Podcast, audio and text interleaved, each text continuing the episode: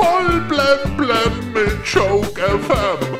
Dein täglicher Comedy Newskick. Heute im Studio. Leo, hello! Paris Hilton, die hat geheiratet und an ihrem Haupthochzeitstag gleich vier verschiedene weiße Hochzeitskleider getragen. Oh wow! Gleich vier Brautkleider. So was gibt's sonst nur beim König von Thailand. Ja, aber da sind es ja natürlich auch vier verschiedene Bräute.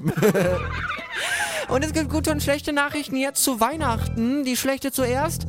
Weihnachtsgänse werden teurer. Und die gute Nachricht? Man hat sie auch für sich allein. Denn wegen Corona kann man ja die Verwandtschaft ausladen. Ein Start-up-Unternehmen aus Israel hat auf einer Medizinmesse in Düsseldorf den weltweit ersten Speichel-Schwangerschaftstest vorgestellt. Bisher, da musste man ja immer Urin abgeben auf den Schwangerschaftstest bei einer Frau. Ja, oder man hat es bei den Männern gesehen in den entsetzten Augen. Und das kommt auch noch aus der Pharmawelt. Viagra könnte in Deutschland bald rezeptfrei sein. Oh, das wird aber viele Impfgegner wieder mal mit der Pharmaindustrie ein bisschen versöhnen.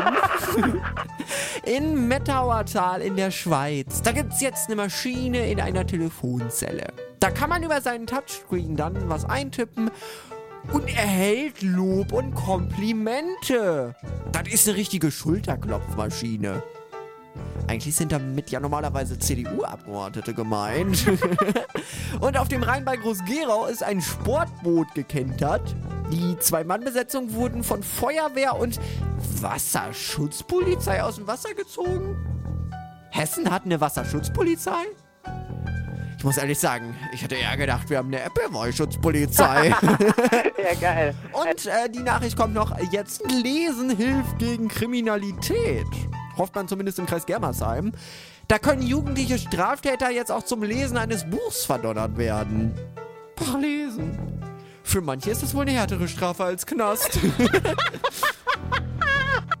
Voll blem blem auf Joke FM und auf joke-magazin.de.